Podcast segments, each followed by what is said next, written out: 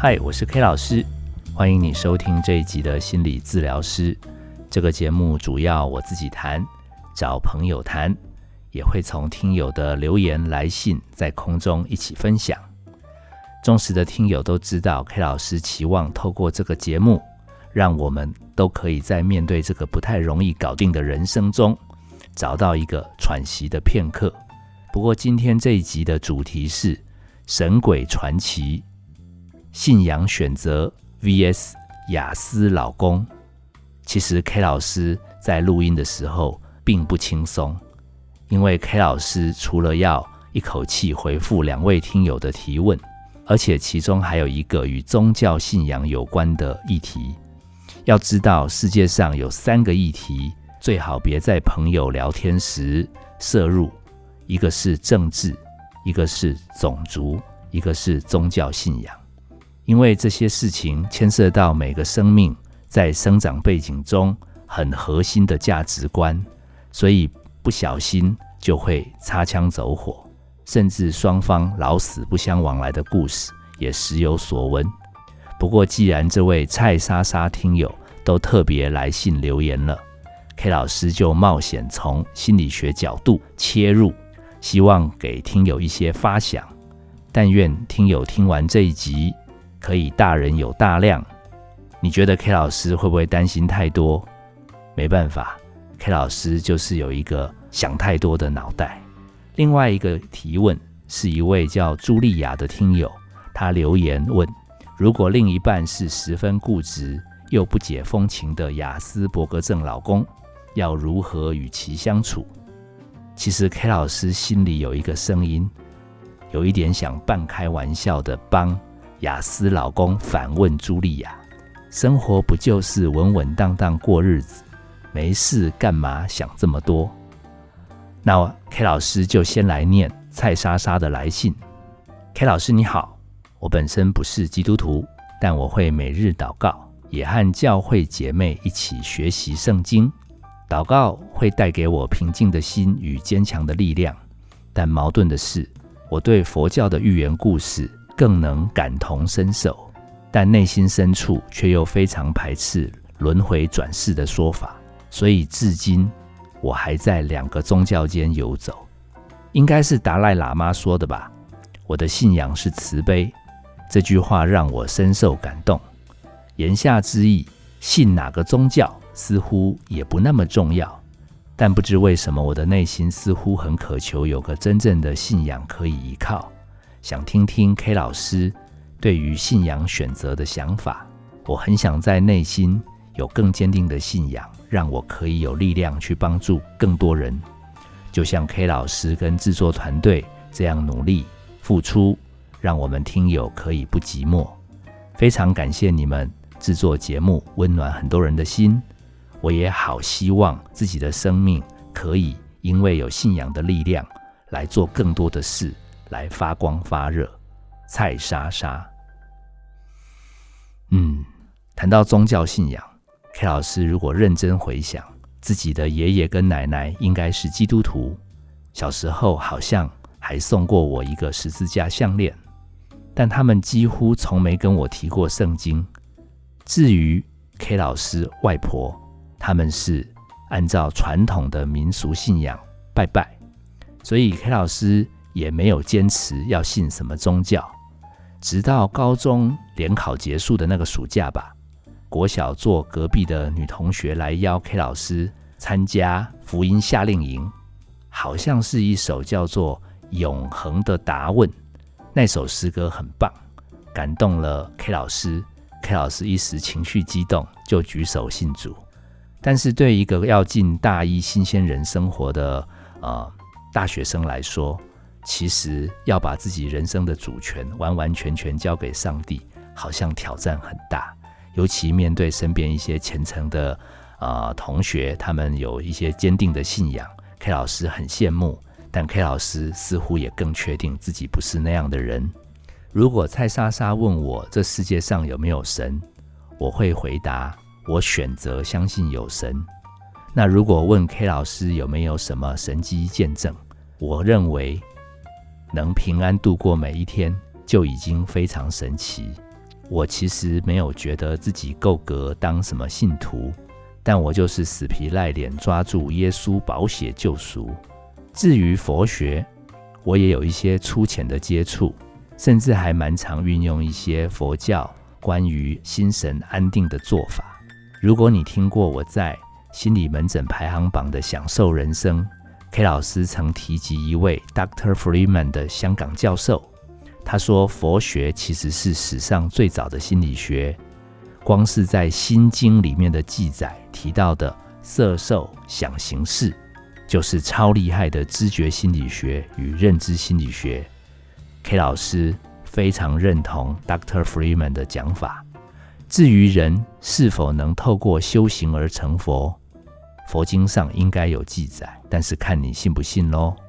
人是否是由宇宙永生神所创造，也看你信不信圣经所言，并不是上人说的算，也不是牧者讲的就一定是真理。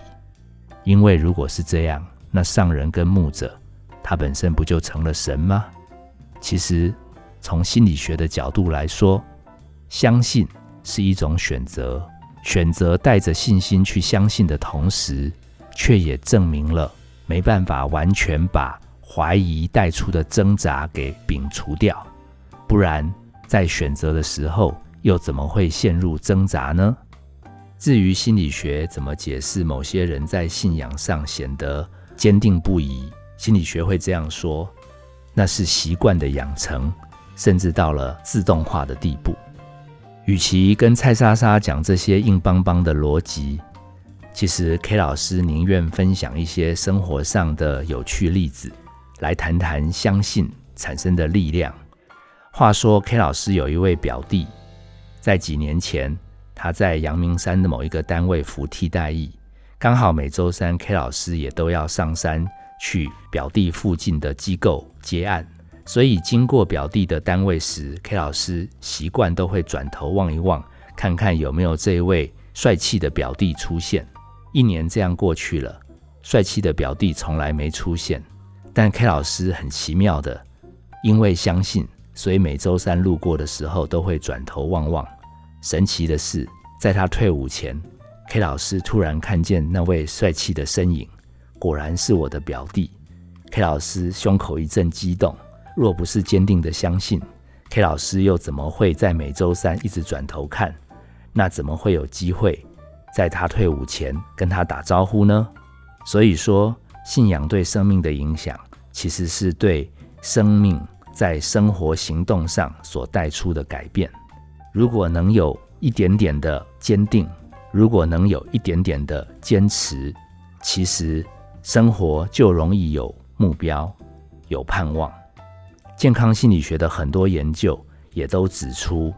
找到自己生活的信仰，让自己的生活有一个目标去努力，其实对自己的身心健康是大有帮助的。大家一直每周固定收听 K 老师的节目，不也就是一种信仰的坚持吗？因为你们觉得来这边听可以找到一点喘息的空间，甚至帮助睡眠。好了，讲完神，我们来论一论鬼。第二封是茱莉亚，她来信说她老公应该是有雅斯伯格症，害她生活很没意思。她问道：如何跟很固执又不太有趣的雅斯老公相处？我想茱莉亚要不要选个信仰去相信？要不然就来锻炼自己的心理肌肉，让自己比较稳住。我觉得最恐怖的是。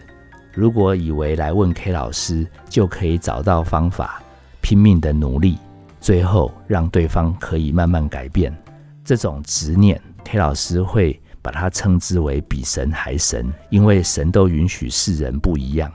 但是我们有的时候因为受不了对方的行事作风，就很想叫对方能够多少改变，好，这是非常困难的。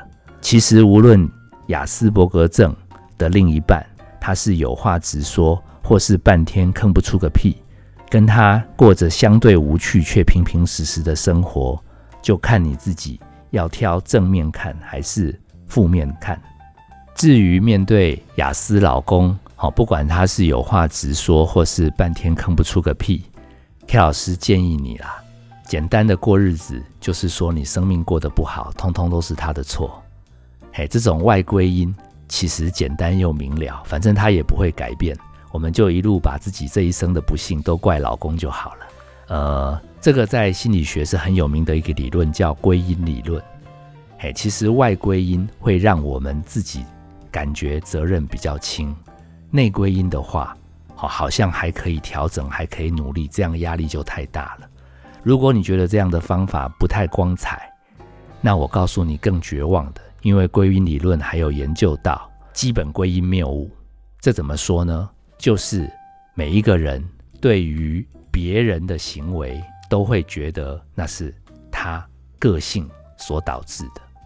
听起来很抽象，对不对？我们举个例子，比如说，有的人他总是迟到，我们就会说这个人没救了。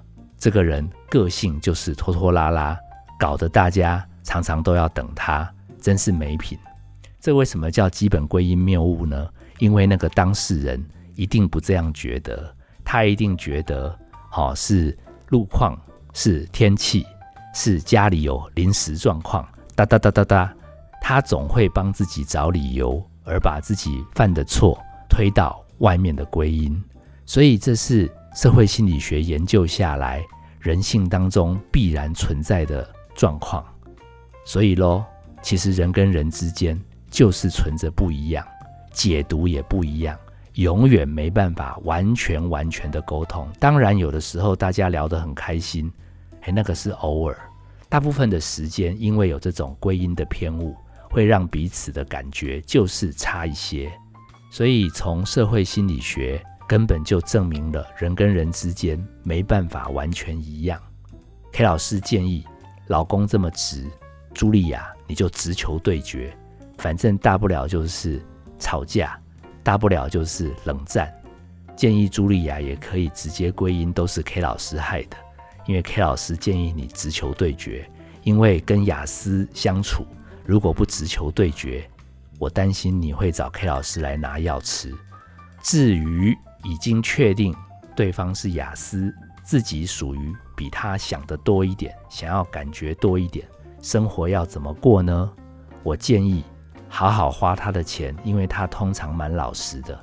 然后呢，参加一下宗教团体，认识更多的朋友。更多关注内心，常常跟上苍对话，这样就不会那么注意另一半难以沟通，甚至因为常常为他祈福，看到老公有老实的这一面，就会觉得日子过下去也没那么难过了。希望大家喜欢这一集《神鬼传奇》，我是 K 老师，本节目由金星文创制作，相关的节目你可以在各大 Podcast 的平台收听。喜欢我们的节目的话，请按赞、订阅、分享，期待大家持续给我们抖内。我们下次见。